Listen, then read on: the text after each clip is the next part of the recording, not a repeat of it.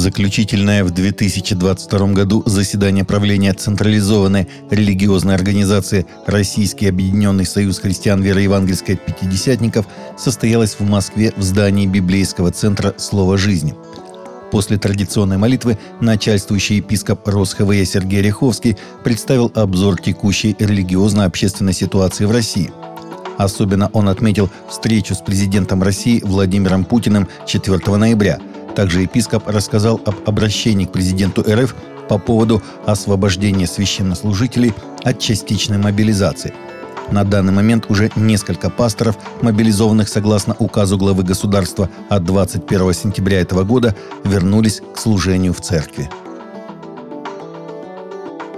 В Русской Православной Церкви вновь заговорили о нехватке священников – Храмов много, а служить зачастую некому, и все меньше тех, кто готов принять сан.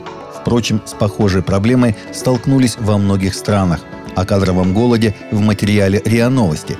Патриарх Кирилл заявил недавно, что в зоне СВО не хватает штатных военных священников. Одновременно там находится всего от 15 до 25 человек. Это очень мало, подчеркнул глава РПЦ. Дефицит кадров наметился и среди тюремного духовенства – Кроме того, та или иная епархия периодически сообщает о дефиците духовенства. Молодые священнослужители уезжают в крупные города, где материальные условия более благоприятные. Предстоящая коронация короля Карла III – это беспрецедентная возможность донести Евангелие до всего мира благодаря тематике церемонии, посвященной Библии, говорит апологет Рэй Комфорт – Служение «Живые воды комфорта» объединяется с другими, чтобы раздать 3 миллиона евангельских трактатов в Лондоне во время коронации. Каждая брошюра будет включать изображение короля Чарльза и информацию о коронации и Евангелии. Ожидается, что тысячи христиан примут участие в мероприятии, получившем название «Операция Лондон». Уже зарегистрировано около двух тысяч человек. Король Карл III будет коронован 6 мая. Король Чарльз возложит правую руку на Библию и поклянется перед Богом соблюдать священное писание и защищать англиканскую церковь. Халдейский патриархат призвал всех крещенных халдеев присоединиться к особому посту с молитвой о мире в Ираке и во всем мире, сообщает Глобал Ортодокс со ссылкой на Фидес.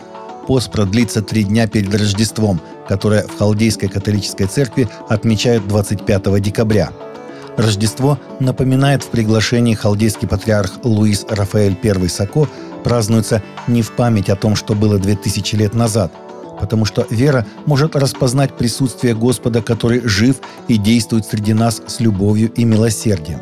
Дни особого поста должны стать временем молитвы и покаяния, подчеркнул патриарх. Парламент Индонезии ввел уголовную ответственность за секс вне брака, как за добрачный, так и адюльтер. Нарушителям запрета будет грозить до года тюрьмы. Речь идет о единогласно одобренных поправках в Уголовный кодекс страны. Вводимые изменения коснутся в равной степени и граждан страны, и иностранцев. Пакет поправок теперь должен подписать президент Джоко Видодо. Обновленный Уголовный кодекс вступит в силу через три года после этого – как объяснили в Минюсте, такой срок потребуется для подготовки необходимых подзаконных актов и порядка правоприменения. В частности, одобренные поправки запрещают сожительство и секс без брака. Уголовное преследование за нарушение запрета наступает, если на прелюбодеяние в полицию пожалуются супруг или супруга, родители или дети нарушителя – Поправка о незаконности однополого секса после яростных дебатов так и не была включена в УК, отмечает АП. Праздник света Хануку начнут отмечать в воскресенье заходом солнца последователи иудаизма, сообщает Интерфакс Религия. Традиция связывает Хануку с еврейским восстанием 167 года до нашей эры против сирийского царя Антиоха IV – который желал насильно приобщить иудеев к древнегреческому многобожию. После изгнания захватчиков из Израиля и взятия Иерусалима евреи восстановили свой оскверненный и частично разрушенный храм. В день его освящения следовало зажечь главный храмовый светильник Минору, огонь которого надо поддерживать постоянно. Но масла для светильника оказалось совсем мало, а на изготовление нового по еврейской традиции требуется 8 дней. Когда же с помощью найденного масла зажгли минору, огонь горел без перерыва все 8 дней, пока готовилось новое масло. В память об этом Хануку празднуют 8 дней каждый вечер, зажигая по одной новой свече в специальном праздничном восьмисвечнике. Таковы наши новости на сегодня. Новости, взятые из открытых источников. Всегда молитесь о полученной информации и молитесь о мире и о мире в сердцах.